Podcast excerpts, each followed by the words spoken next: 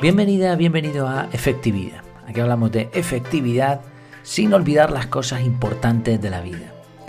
El episodio de hoy se titula ¿Sigue siendo útil hacer planes a largo plazo? Una de las cosas que te enseña una pandemia global, que se estira como un chicle hasta durar dos años o incluso más, no sé en qué momento escucharás este episodio, pero bueno, en este, en este momento casi son dos años de, de pandemia, y lo que nos enseña es que los planes a largo plazo igual no salen como uno esperaba. Muchos fuimos los que tuvimos que cancelar vacaciones que ya estaban reservadas o hasta pagadas. También hubo bastantes personas que tuvieron que adaptar sus presupuestos, sus gastos y vamos, en general se nos quitaron las ganas de hacer demasiados planes. Algunos expertos en productividad se encogieron de hombros mientras pronunciaban las palabras entornos buca. Yo no estoy tan seguro de eso, ya lo hablamos en un episodio anterior, pero sí surge una pregunta interesante. Mm, con este panorama, ¿merece la pena hacer planes a largo plazo? ¿Tiene sentido planificar para luego tener que ajustar o hasta desechar estos planes? Pues mi respuesta es un sí como una casa y explico por qué. En primer lugar, la mayoría de los planes a largo plazo deben ser ajustados. Mm, esto es así, rara vez un plan se cumple tal y como se había planeado, sobre todo si se realiza con mucha antelación. Por eso se llama plan y no regla, método o ley o cosas así. Un plan es una idea, una previsión inicial de cómo vas a hacer para lograr un objetivo. Además, un plan puede ser más o menos flexible, eso depende de la persona o el grupo de personas que planifiquen. Por ejemplo, en el caso de los viajes, de vacaciones y cosas así, la mayoría de plataformas ahora mismo permiten comprar un billete de avión o un hotel, un apartamento con bastante flexibilidad. En muchos casos puedes cancelar sin costo un, hotel o un apartamento hasta 24 horas antes de entrar. Así que con esto pues se facilita mucho hacer planes.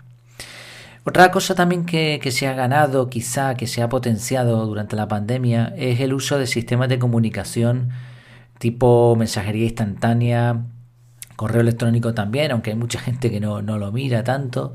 Pero bueno, que es perfectamente posible eh, tomar decisiones rápidas e informar a las personas implicadas y que esto genere demasiada fricción. Y bueno, y, la gran ventaja de, un plan es eso, que se puede ajustar. De hecho, cuanto más a largo plazo sea, eh, mejor, más se puede ajustar una planificación, mucho más que un plan a corto plazo. Así, sí, esto demuestra que sí, que sigamos haciendo planes. Una segunda razón es que no tener ningún plan te roba la esperanza. Dejar de planificar porque no sabemos lo que ocurrirá mañana es cómodo, nos ahorramos un montón de trabajo, pero desde el punto de vista psicológico puede hacernos bastante daño. Estamos hechos para tener planes, para tener ideas, proyectos, metas. Sin eso difícilmente podríamos ser eh, felices. Cuando decidimos conscientemente no planificar, lo que estamos haciendo es robarnos a nosotros mismos la ilusión de planear, de tener esa ilusión, ¿no? Quizá un viaje, un cambio de casa, cursar unos estudios, comenzar un emprendimiento, cerrar un acuerdo, cualquier cosa de este tipo, organizar una fiesta, ¿no? Yo qué sé. Todas estas cosas añaden salsa a nuestra vida. Y como vimos hace, hace poco, el triple combo de la felicidad, las cosas que nos reportan bastante buenos sentimientos son aquellas que planificamos, que visualizamos que realizamos y que recordamos. Entonces, si de entrada ni siquiera lo, planificamos, pues ya estamos robándonos a nosotros mismos esa posibilidad.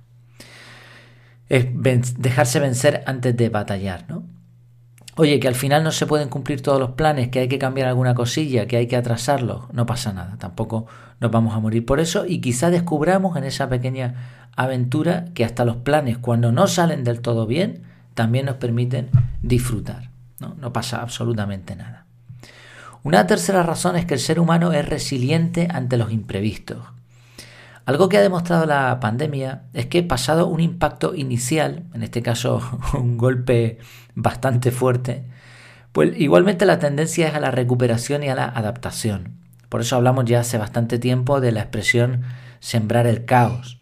El caos no sucede por casualidad, el caos es algo que, que hay que provocar. Lo normal en la naturaleza alrededor nuestra es que todo tienda a un orden, a adaptarse. Los primeros días fueron una locura y, cosas como ponernos una mascarilla más de 10 minutos nos parecía imposible. Pero ahora somos capaces de llevarla puesta y en general tanto las personas, las empresas y organismos se han ido adaptando a las medidas de higiene, aforo, distanciamiento. Es verdad que todos estamos bastante cansados ahora mismo, pero nos hemos adaptado. Y en algunos momentos casi parecía que estábamos haciendo vida normal eh, simplemente con las adaptaciones que se habían puesto en marcha. Entonces, teniendo en cuenta esta tendencia natural a adaptarnos, esta tendencia de resiliencia, ¿por qué íbamos a renunciar a los planes? No, no tiene sentido. No solo los planes pueden ser flexibles, no solo hemos mejorado la forma de planificar, sino que nuestra propia mentalidad, nuestras capacidades como seres humanos permiten que nos adaptemos mejor a las situaciones. Y por último, tener un plan a largo plazo no te impide vivir día a día. En realidad, esta pregunta de, oye, mejor planificar a largo plazo o mejor vivir día a día, eh, no es correcta, está mal planteada. esto no es una cuestión de A o B. Se puede perfectamente hacer las dos cosas. Se pueden mezclar las dos formas de pensar. Mm, el hecho de que tú hagas un plan, sobre todo cuando lo haces a largo plazo, ahí tú no estás planificando todo detalle de, cada día, no está diseñado todo a medida. Por poner un ejemplo, Imagina que planificas unas vacaciones a una ciudad, eh, fuera de, tu país, en otro país. Compra los billetes, el hotel e incluso un par de actividades. Y vas a estar una semana. Añades todo eso a tu calendario, si utilizas el método CAR, que ahora hablaremos un poquito de eso, y, listo, ¿vale? Ahora, mm, si en esa semana has planificado dos días y solamente tienes los horarios del avión y la entrada y salida del hotel, todavía tienes un montón de días libres para hacer lo que te apetezca. Incluso las actividades pueden cambiar de un día para otro, no hay problema. Y, estamos hablando de una planificación bastante cerrada. En el caso de otras planificaciones se puede variar muchísimo y puedes mm, cada día hacer lo que te, te parezca dentro más o menos de ese plan. Pero no has planificado coger un vuelo los 365 días del año se planifican algunas cosas y luego puedes seguir viviendo tu día a día de manera normal. Así que se puede compatibilizar perfectamente la planificación con esa sensación de libertad. En resumen, mi propuesta por lo menos es que sigas planificando a largo plazo, que no te robes esa capacidad, que te sigas ilusionando. Eso sí, planes flexibles, planes de emergencia según las opciones, no hay problema con eso y revisa con frecuencia cómo van los planes por si tienes que hacer cambios. Y hasta Y mientras a disfrutar del día a día, claro que sí. Comentaba lo del método CAR porque en el método CAR se planifica absolutamente todo. Y en el calendario vas a tener una planificación de cada día.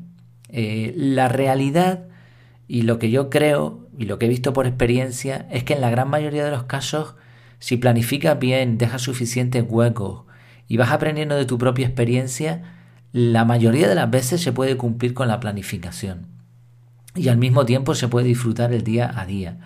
Además, en el método CAR hay una revisión constante del calendario que nos permite mover los bloques de tiempo, alargarlos, quitarlos si es necesario, etc. Y esto, mm, el resultado suele ser que no solamente cumples con muchas de las cosas que te habías propuesto, principalmente las prioridades, y, esas cosas que a ti te parecen importantes, como decimos al principio del podcast, ¿no? Efectividad sin olvidar las cosas importantes, pues no solamente cumples con eso porque te aseguras de ello, piensas cómo, cuándo, qué necesitas, cuánto tiempo te va a llevar, etcétera, sino que además puedes jugar con esos bloques de tiempo si fuese necesario, tanto a posteriori como, eh, como con anterioridad. ¿no?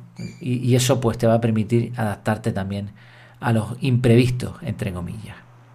Pues muchas gracias por tu tiempo. No sé si se oirá aquí ahora mismo, pero está cayendo una, una lluvia intensa y de hecho el lorito que tengo en el patio detrás de donde grabo está asustado un poco.